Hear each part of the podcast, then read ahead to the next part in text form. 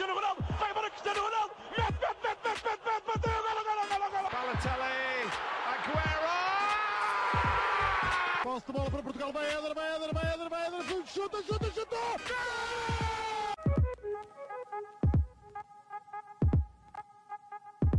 Olá a todos, eh, sejam bem-vindos a mais eh, um episódio do podcast Os Panenca, pertencente ao 78. Estamos aqui eh, para mais um dia na Thinking Football Summit, o segundo dia, eh, e hoje estou aqui na presença novamente de João Blanco, à semelhança de ontem, e do nosso grande convidado, António Alberto Bastos Pim- Pimparel, mais conhecido na gíria futebolística como Beto. Eh, começo já por perguntar, olá Beto, eh, foste à gala ontem? Olá, olá, bom dia. Obrigado pelo convite. Parabéns pelo programa, pelo podcast. Ah, sim, fui à gala ontem. E então, Parece como é que correu? Parece que fui convidado. Como é que correu? Viste muita Ahm, gente? Correu bem, correu bem. correu- Foi muito bonito. Foi uma, mais uma excelente organização da Liga. Ah, e foi bom, foi bom, foi bonito para ver, para rever ahm, ex-colegas, atuais amigos ahm, das mais diferentes e distintas gerações. Portanto, foi, foi, foi todo um sucesso. Bem, estou a ver que estás acordado hoje. Ah, Acordei, ok. Bem, vamos lá começar aqui. Uh, só revendo assim a tua carreira muito por alto, começaste na, na base do Sporting, formaste lá, uh, passaste por eh, Leixões, clube como Leixões, uh, como o Porto também, uh, foste, andaste no estrangeiro, também no Sevilha, uh, na Turquia, entre outros clubes. Mas vou começar assim com uma historiazinha, peço-te já um acontecimento nos, no Leixões, que eu estive a, a pesquisar e houve ali uma, uma conferenciazinha que o Jesus deu e não disse assim umas palavras muito simpáticas. E depois tu fizeste um jogaço contra o Braga de Jorge Jesus e ganharam. Queres-me contar assim um bocadinho como é que foi isso, a história? Primeiro que tudo, está tudo sanado entre, entre o Jorge, entre o Mister e o Beto, está tudo sanado. Ahm, foi uma, foi uma, uma tentativa falhada do Mister em, tentar, em tentar fazer um mind game comigo. Ahm, acabou por tornar essa, essa famosa, essa célebre, essa célebre frase dele ahm, eterna, não é? que eu não tinha altura suficiente para, para, chegar, eh, para chegar ao topo do futebol. Uh, mas sim, ele teve, ele teve, essa, hum, teve essa, essa declaração antes de um Braga Leixões. Um, e o que é facto é que nós fomos a Braga, ganhámos, uh, julgo eu, 1-0 nesse jogo. E, e para responder um bocadinho à letra, acabei por festejar o gol perto do banco do Braga na altura. Bah, não foi intencional, ou foi, acho que sim. Faz parte. Acho que foi um bocadinho. Fez parte ali de um bocadinho de uma, de uma pequena resposta que eu também lhe quis dar, porque hum, na altura eh, eu não tomei aquela declaração como algo leve, eh, tomei uma, na altura, tomei aquela declaração quase como uma, quase como uma provocação, hum, mas obviamente anos mais tarde e com mais lucidez e com mais maturidade, eh, percebi que aquilo foi realmente uma questão estratégica do, do Jorge para esse específico jogo, porque já falei muitas vezes com Jesus sobre essa, sobre essa declaração e obviamente que ele já me explicou exatamente aquilo que ele quis fazer, aquilo que ele quis dizer. Eh, Não surtiu efeito na altura, porque acabei por fazer um belíssimo jogo, acabámos por vencer o jogo e, ehm, e acabei por ter uma carreira bastante, digamos, bastante aceitável. vá. Certo. Uh, bem, passando para outro clube em que também tiveste, o Sevilha, uh, que nos últimos 10 anos, se eu não me engano, ganhou 5 Ligas Europas, tu ganhaste 3, só pelo Sevilha. Será que, estando, lá dentro, tens alguma resposta para a chave do Sevilha ser um clube tão forte na Liga Europa? Será que nos podes contar algum segredo que, que ninguém saiba?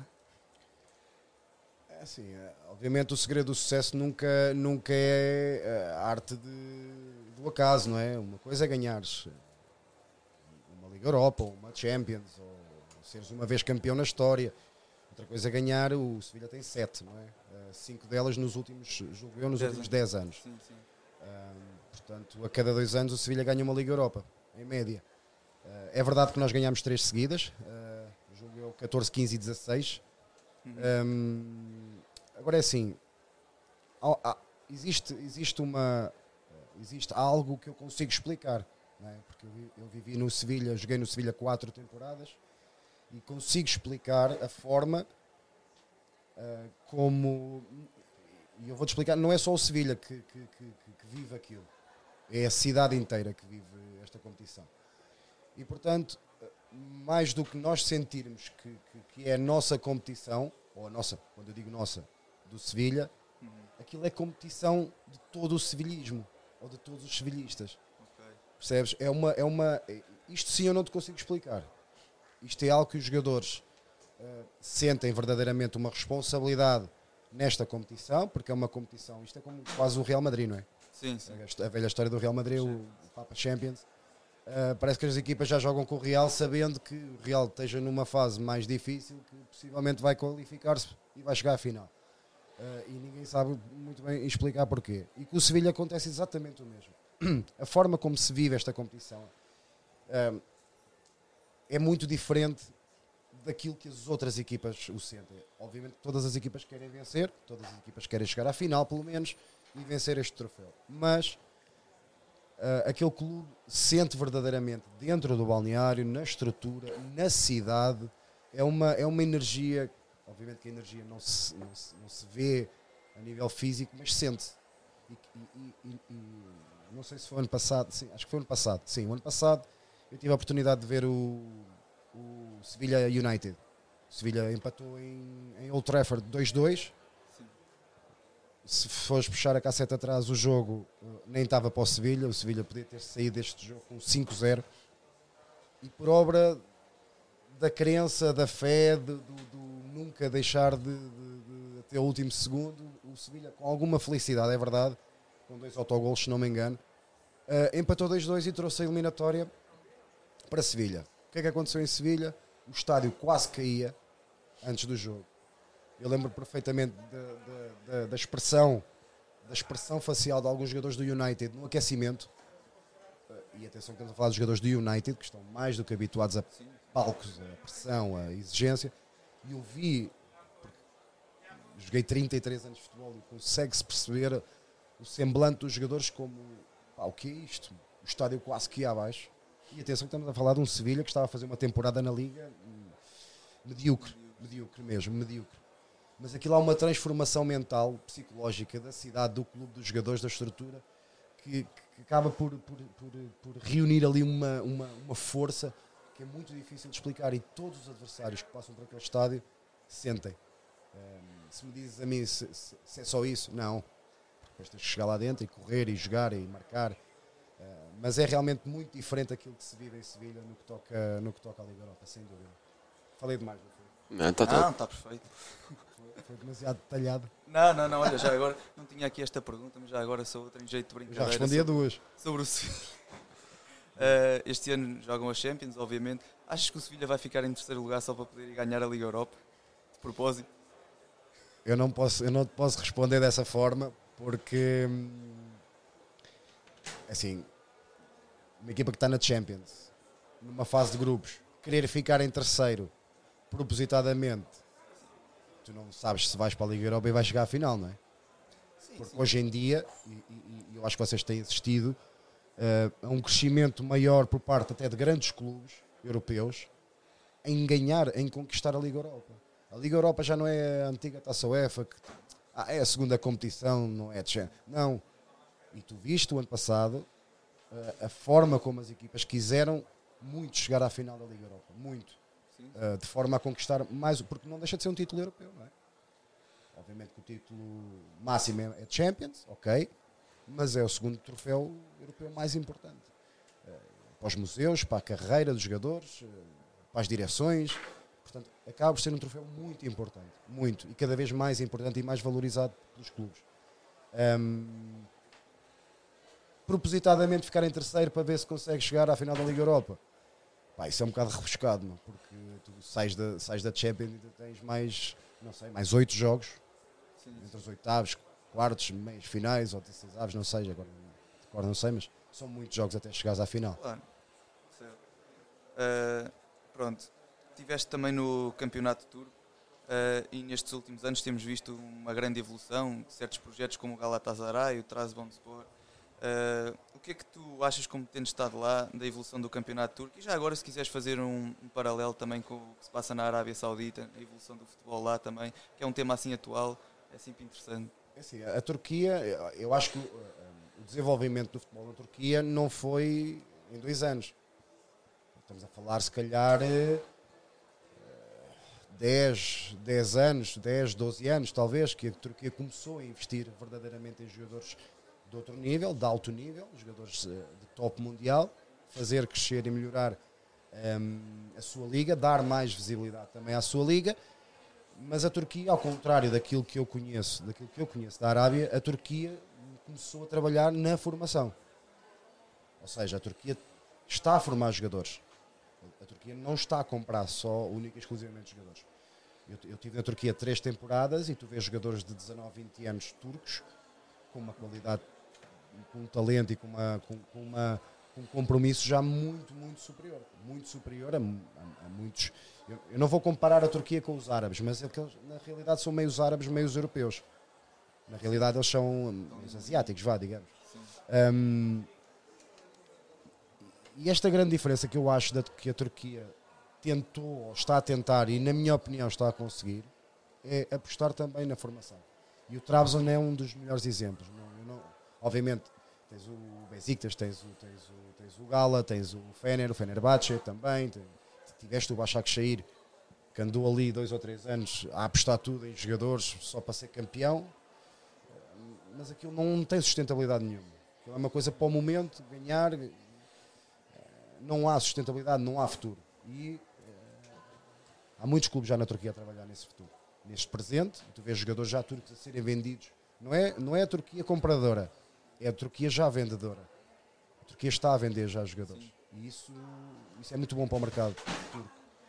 Um, obviamente que taticamente não é um futebol que nós estejamos habituados a, a ver. Quer dizer, estamos habituados a ver. E estamos habituados a gostar. Porquê? Porque praticamente não é tão, tão, tão, tão restrito como o futebol europeu. E por um lado, eu gosto muito de ver o futebol turco por isso. É mais espetacular. Um pouco mais desorganizado, mas um pouco mais espetacular para quem vê. Porque há muitas ocasiões de gol, há muitos contra-ataques, ou seja, é muito emocionante ver um jogo do futebol turco. Obviamente para os treinadores hoje em dia está tudo mal, porque Sim, o rapaz não defendeu, o rapaz não fechou, o outro médio está não sei aonde. Mas para quem assiste, acaba é. por ser emocionante porque nesta falta, algumas vezes, de organização, existe essa emoção, existe essa, essa, essa imprevisibilidade também, porque eles têm jogadores muito talentosos. Um, em relação à Arábia, eu não conheço, não conheço o futebol da Arábia. Estamos, eu acho que estamos todos a conhecer o futebol da Arábia agora, uh, graças ao bicho. O bicho ali não abriu a porta, abriu a, abriu a porta, mas é da garagem. Escancarou a porta para toda a gente. Acho que a partir de agora eh, poderemos ter mais atenção a esse campeonato. Se me, se me, se me cativa esse campeonato, para já, não. Mas estou a tentar aprender a entender esta dinâmica do campeonato da Arábia também. Certo. Blanco. Uh... Não, não, não. Está todo. uh... O Beto falou aí de uma grande diferença que eu acho importante entre o campeonato turco e, o, e a Arábia, que é, a, falou na formação e nesse aspecto. Parece-me que uh, a Arábia é mais importar jogadores já feitos. Uh, tu achas que esta diferença poderá fazer com que daqui a uns anos a Arábia se calhar não se, não se desenvolva como é previsto, ou seja, não tenha assim tanto uh, boom, digamos assim, ao contrário do campeonato turco? Bem, em primeiro lugar, olá a todos e agradecer a presença do grande Beto aqui connosco. Sobre a tua pergunta, existe até já algumas regras no campeonato da Arábia sobre formares localmente e sobre ter X jogadores abaixo de 21 anos, mas ainda é algo muito precoce. Existe até aquele, aquele projeto que o Missor Vitor falou connosco no, no último episódio, o 2030, de, daquele projeto a longo prazo para desenvolver e abrir cada vez mais a Arábia Saudita ao mundo. E, e com isso acredito que, em primeiro lugar, recursos não é o que vai faltar. Portanto, obviamente, nós estamos aqui a falar e é verdade, eles não apostam na formação neste momento. Mas aquilo, obviamente, que alguém cá dizer ali naquelas reuniões cheias de shakes que, olha, malta, isto é. Basta ver o exemplo da China. Aquilo, se não começarmos a investir mais na formação, isto mais uns anos não resulta. E não é contratarmos Gabriel Vegas, por exemplo, que apesar de terem 23, 24 anos, que a coisa vai alterar. Uh, acho que mais tarde ou mais cedo essa, essa aposta vai existir com mais recursos e de forma mais veemente, mas para já o que é preciso é atrair eh, atenção. E como é que se atrai atenção? É trazendo o bicho, é trazendo Sadio Mané, é trazendo Firmino, entre muitos outros jogadores, trazendo Neymar, claro que sim. E, e até os próprios jogadores árabes, que, ou seja, também eh, goza-se muito com isso. Portanto, ali aqueles quatro clubes principais da Arábia Saudita temos essas estrelas, mas depois temos ali é pá, jogadores que nunca ninguém ouviu falar na vida, que se calhar só ouve falar de 4 em 4 anos em mundiais, porque olha, este ano ganharam a Argentina, por exemplo. E. eh, portanto também vão evoluir um bocadinho. Ou seja, se eu tiver uns seis meses a treinar com o Ronaldo, também é de evoluir um bocadinho. Não, não ao nível de profissional, mas é de saber fazer uma recepção melhor, de certeza. Certo. Uh, Beto, agora uma pergunta pessoal. Uh, se pudesses uh, repetir um jogo da tua carreira, qualquer um, uh, sem alterar nada, ou seja, o jogo exatamente igual como foi, sem, sem mexer no resultado nem nada, qual seria esse jogo? Um jogo que te desse prazer de jogar, mais nesse sentido. Assim, o, um jogo que eu não, não- que eu Ou seja, repetiria, repetirias, sim, jogavas outra vez, porque deu prazer de jogar aquele o jogo. prazer que me deu a jogar. Assim, eu, tive- eu- eu- eu sempre fui um jogador que teve prazer em jogar, já por si só. Eu fui um apaixonado pelo treino, pelo jogo, hum, muitas vezes até julgo eu hoje em dia, vendo, vendo uh, o meu percurso demasiado emocional algumas vezes, porque verdadeiramente eu, eu- eu dei muito valor à minha carreira, ao futebol, e, e- e acabei por ser bastante emocionado. Agora, repetir algum jogo. Eu tive muitos jogos, felizmente, dos quais eu tenho muito boas memórias. Não vou falar, obviamente, de finais da Liga Europa, Vê lá. porque senão, pois, isto vai ser, vou ser eternamente ma- massacrado, não é? Eh, Mas eu acho que sim, eu acho que é um, é um, é um jogo que marca muito a minha carreira. É indiscutível a final da, da, da Europa League com, com, com o Sport Lisboa e Benfica. Acho que é um jogo que me que marcou bastante a minha vida, marcou bastante a minha carreira. Eh, por toda a envolvência, porque era a minha primeira final a jogar. Eu tinha, eu tinha vencido uma UEFA com o Futebol Clube do Porto, mas com um papel lá, não tão direto no jogo. E era a minha primeira final eh, verdadeiramente como protagonista. Ahm, contra um Sport Lisboa e Benfica, uma das maiores equipas da Europa, uma equipa do meu país. Portanto, eu tinha todos os ingredientes naquele jogo, não para ganhar, mas para ser feliz durante o jogo e para desfrutar muito daquele jogo. E foi aquilo que eu fiz, diverti-me muito naquele jogo, Eh, desfrutei muito de jogar aquele jogo. Ahm, obviamente que fui, fui muito eh, massacrado, criticado, obviamente, por causa da questão dos penaltis. Já expliquei mil vezes eh, a questão do instinto, que, que é uma coisa de momento, é o instinto. Eh, dei um ou dois passos à frente, defendi. eh, é instintivo, não é uma coisa que tu programas, não, eu vou dar, não, é, é instintivo. E se perguntas a qualquer guarda-redes, provavelmente faria, exatamente o mesmo. Um, mas sim, esse é um jogo que, com toda aquela pressão que anda à tua volta, não é? Porque, pá, Uma final europeia, há uma pressão enorme à tua volta, uma exigência enorme à tua volta. E eu acabei por olhar para essa exigência, para essa pressão, como uma forma de, de desfrutar. Porque é a melhor forma de tu poderes eh, dar rendimento é quando tu olhas para a tua exigência, para a pressão que há à tua volta, mas transformas isso em, em, em algo positivo, aproveitas tudo isso, porque se tu estás ali, obviamente tens a pressão à tua volta, mas se tu estás ali tens o direito a desfrutar com responsabilidade, com compromisso, com as regras, com tudo mais. Mas se tu não desfrutares daquilo que estás a fazer, eh, vais ser robótico, vais ser ali algo muito mecanizado e eu isso eu não, não gosto muito. Bem, fechando a, a tua carreira de clubes, na realidade não, porque a última pergunta ainda é sobre eh, o, o teu último clube, Eh, mas passando se calhar à, à seleção. passar à frente essa pergunta. Eh, mas passando à seleção, que também tiveste eh, lá bastantes anos, estiveste no Mundial de 14, no Mundial de 2018, tiveste no- 2010. 2010. 2010 também, eh, tiveste também na qualificação para o Europeu de 16, eh, tiveste também na, na Liga das Nações, Eh, Eu também, sim, no Europeu Nas confederações. nas confederações. Sim, era, eu queria dizer as confederações. Pronto, entrou. Europeu de 2012 também. Sim, Uh, pronto. Uh, mas não, a verdade é que não jogaste muitos jogos a titular. uh, é, o que é uma posição um bocadinho ingrata, segundo guarda-redes. Uh, quais, quais é que eram as tuas sensações na altura e se calhar fazendo a para o que se tem passado nos, nos últimos anos com vários jogadores a abandonarem a seleção? Alguma vez te passou isso pela cabeça? O que é que tu achas dessa situação? Olha, belíssima pergunta. Belíssima pergunta. Um, vamos por partes. E vou começar pelo fim. Jamais, eu, estou a falar por mim, falarei sempre por mim. Jamais pensei, sonhei ou imaginei abandonar a seleção. Nunca. E por vários motivos. Primeiro, porque me custou muito trabalho. Custou muito trabalho e muita dedicação da minha parte para chegar à seleção nacional. A seleção nacional é o espaço, na minha opinião, atenção, minha opinião pessoal. A seleção é um espaço reservado para a elite do futebol português certo? Na minha opinião. São os melhores do futebol português. E quando tu entras no lote dos melhores, ou dos eleitos para aquele treinador como os 23 melhores, tens que sentir, ou acho que deves sentir, privilegiado.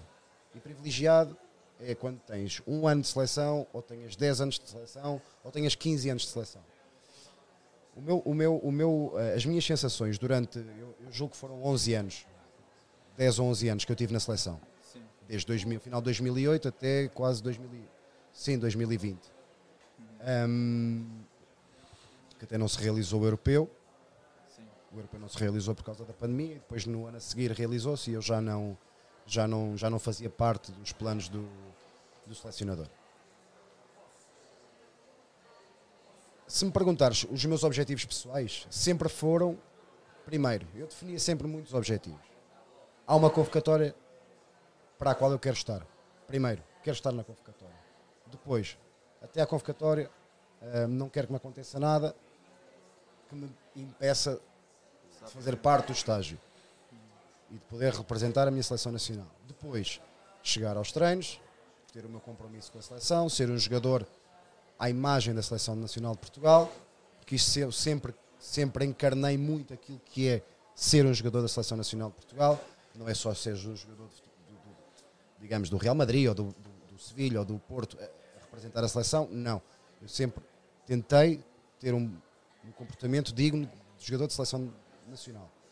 Depois, treinar bem, treinar forte, demonstrar o porquê de eu ter sido chamado à seleção nacional e demonstrar ao selecionador que eu sou uma opção para terça, ou para quarta, ou para quinta, ou para sábado, quando fosse o jogo.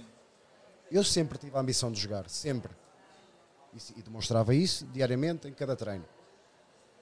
Joguei pouco, é verdade, para 11 anos ou 10, 12 de seleção, ter 16 jogos, obviamente que é pouco.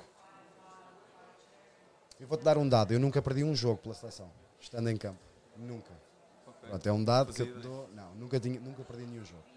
Uh, também joguei pouco, não é? Foram 16 só. Um, se eu ficava triste. Obviamente ficava triste. Mas eu acho que era bom para mim ficar triste. Significa que não estava ali por estar. Simplesmente, olha, já, já fui convocado, está tudo top, já não preciso fazer mais nada. Não. Eu sempre tive a missão, a missão de jogar.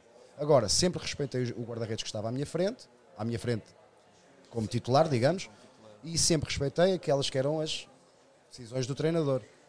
Um, pudesse eu estar mais de acordo, menos de acordo, isso é outra história.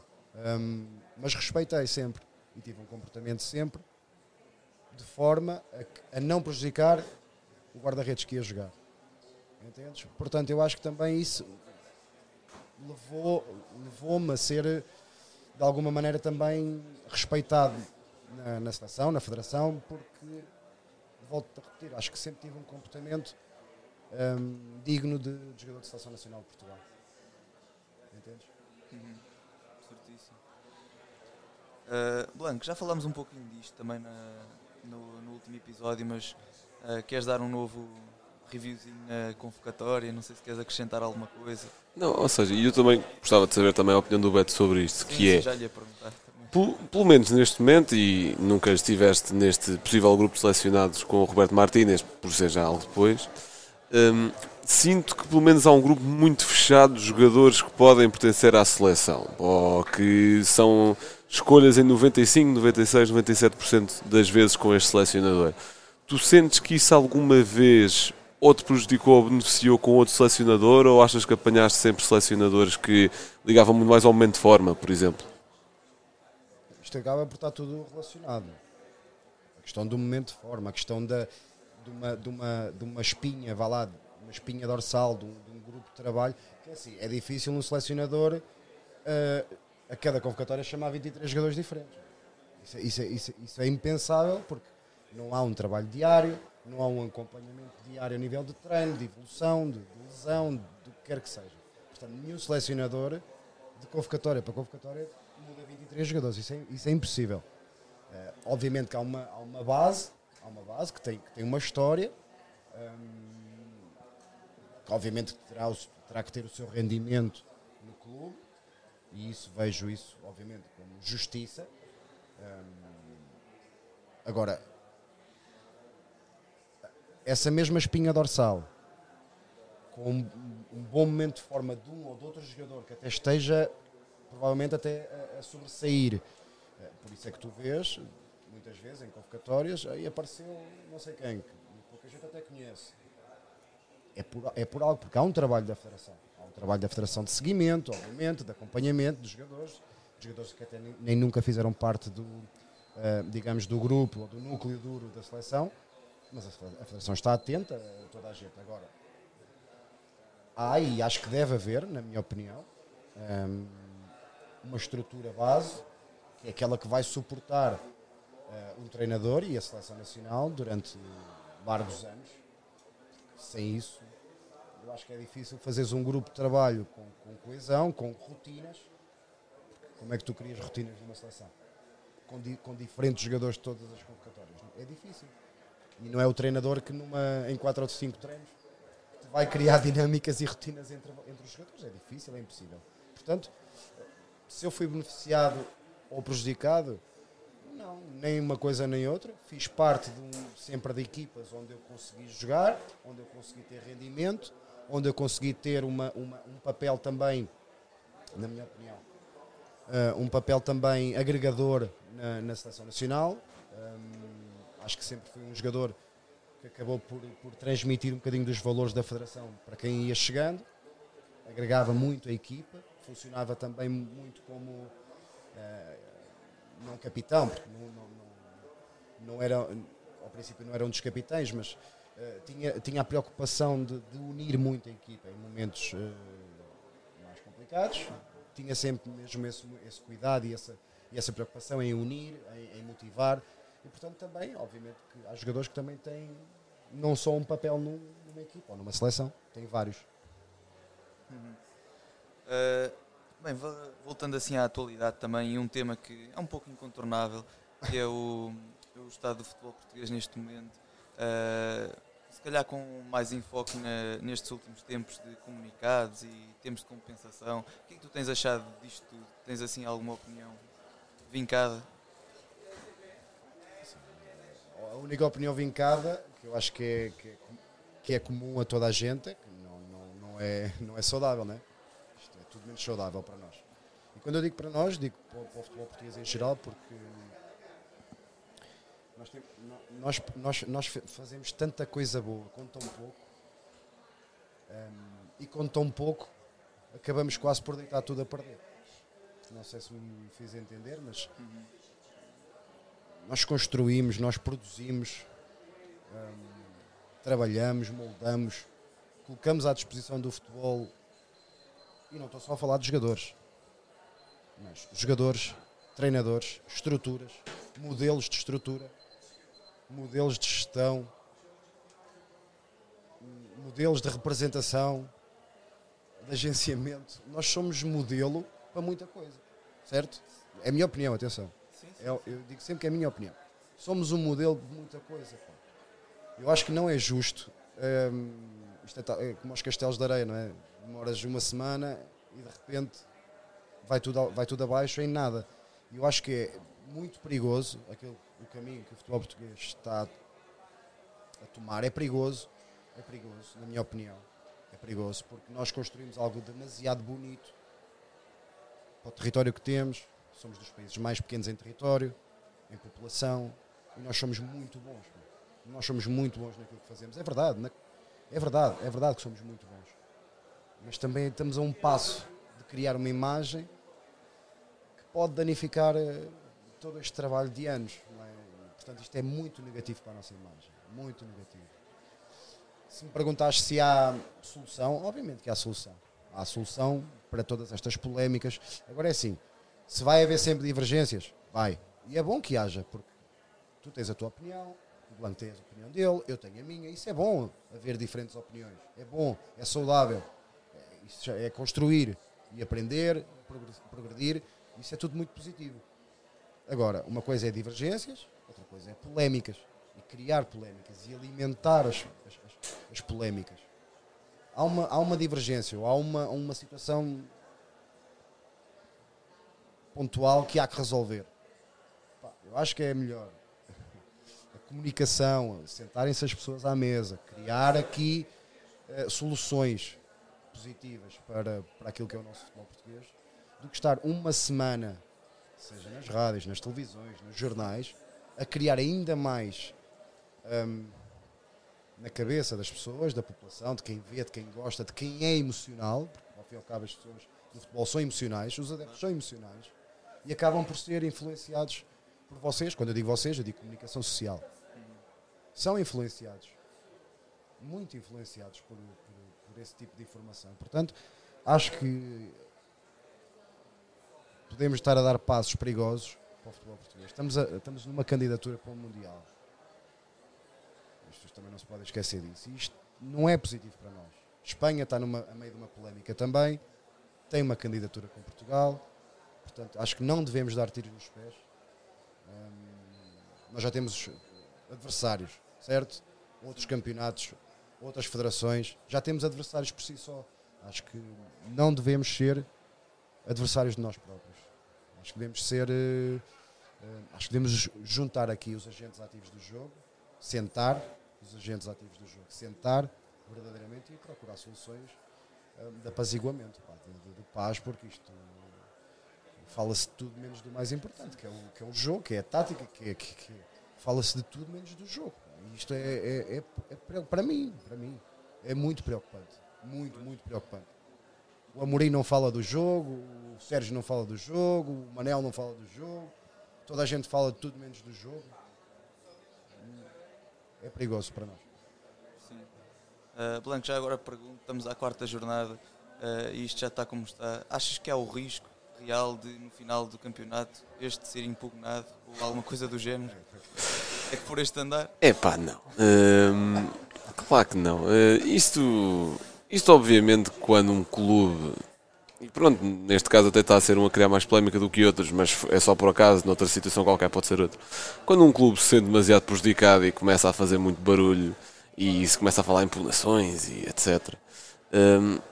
epá, é, é só mais, acho que, para contentar eh, os próprios adeptos desse clube a dizer: olha, estamos a trabalhar neste sentido, que é para não sermos prejudicados, blá blá, do que outra coisa qualquer e chegar a conclusões concretas, porque acho que.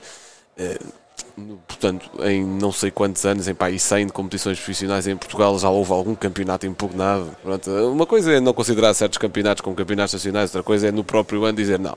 À quarta jornada, isto va- vamos recomeçar agora o campeonato, agora em setembro, estilo que se fez eh, na altura do Covid. Epá, não faz sentido e acho que lá está, como o Beto estava a dizer, só, só está a denegrir eh, a imagem do futebol português e, e acho que é demasiado barulho, devíamos focar-nos mais naquilo que interessa. Uh, é finalmente para terminar. uh, tu acabaste a tua carreira como jogador profissional uh, num, num clube que é o Helsinki IFK. Uh, pergunto, como é que era uh, o ambiente no balneário? Porque um jogador uh, já com bastante renomado, com bastantes títulos importantes, uh, num, se calhar numa liga um pouco mais modesta, como é que era ali o, o ambiente? E já agora pergunto também se haveria algum clube, algum outro clube onde tu gostarias de terminar a, tua carreira, de ter terminado a carreira. É assim, isto foi uma, isto foi uma loucura minha, juntamente com, com o Rivelino, um treinador de guarda-redes. Foi uma loucura nossa ah, ir até à Finlândia. Porque eu estava em casa, tinha rejeitado algumas, algumas, ah, algumas propostas de, de- de clubes, Porque em- na minha cabeça, na minha inocente e ingênua cabeça, eu achava que ainda ia chegar um projeto eh, que me iria, de alguma forma, motivar, aliciar. Mas como a realidade bateu à porta e, e se calhar já não tinha idade, aos 40, já é difícil abraçar um projeto dessa envergadura, ehm, comecei a ficar em casa demasiadas semanas. A dizer que não é isto, a dizer que não há aquilo, a dizer que não há aquilo outro, e quando dei conta, a realidade bateu à porta e disse: "Então, mas então agora já está tudo fechado, então, mas então agora já não dá para ir para lado nenhum, não é? Foi quando esse meu amigo me ligou: pá, tu queres ir até à Finlândia? "Onde?" "Pá, à Finlândia. "Ah, Eu nunca esquiei, eu esquiar nunca esquiei. Você conheceu o Pai Natal, mas eh, não, vamos, vamos, eh, vamos fazer aqui alguma coisa diferente na Finlândia. Pá, e na altura até falei com a minha, com a minha mulher, disse, "Pá, a Finlândia, vai, arranca, arranca que eu já não te aguento aqui, em casa. Porque já estava a entrar numa, numa dinâmica de, depressiva, é? E agora? Então, Mas vou deixar de jogar, mas eu não quero deixar de jogar. E então fui, fui à maluca, fui até à Finlândia, gostei muito da experiência, no geral gostei muito da experiência cultural. Um, obviamente que é um campeonato bastante periférico, demasiado periférico. Com, tentei fazer uma cena ali diferente com o Litmanen, com o Yari Litmanen, mas que esbarrou na mentalidade e na cultura quase anti-futebolística. Eles não têm cultura nenhuma do futebol. Um, têm clubes, até têm um ou outro clube. Algo interessante que até poderia ter um projeto mas culturalmente eles não, não, não. Eu quando cheguei, hum, eu treinava num iglu, um iglu assim, tipo isto, mas gigante, gigante, não é? Para caber em campos de futebol. Sim.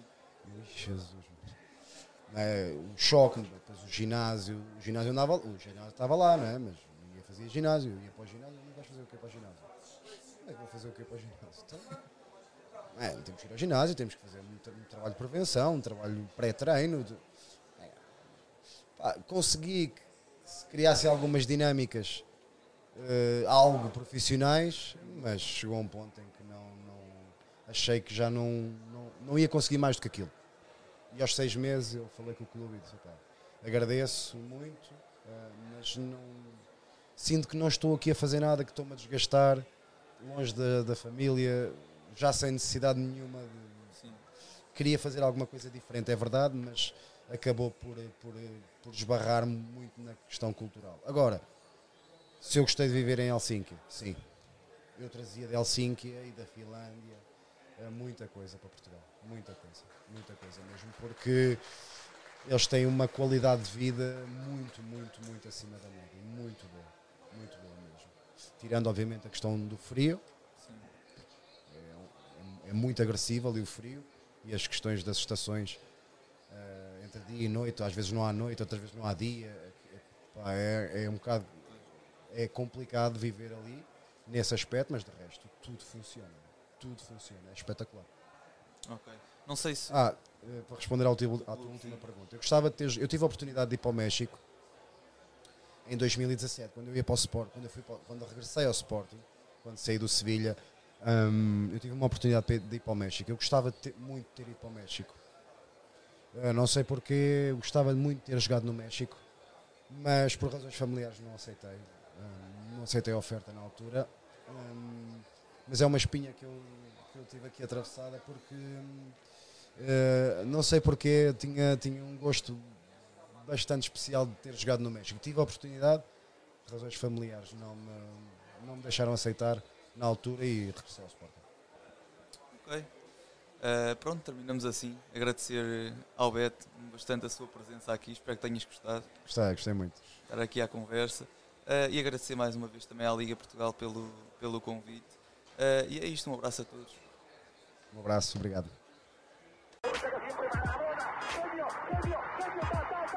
Liverpool 3 0. Corner taken quickly. Origi! Está jogado Cristiano Ronaldo. Vai embora Cristiano Ronaldo. Mete, mete, mete, mete, mete, mete. Bateu. Golo, golo, golo, golo. Balotelli. Aguero! Posse de bola para Portugal. Vai Éder, vai Éder, vai Éder, vai Éder. Chuta, chuta, chuta.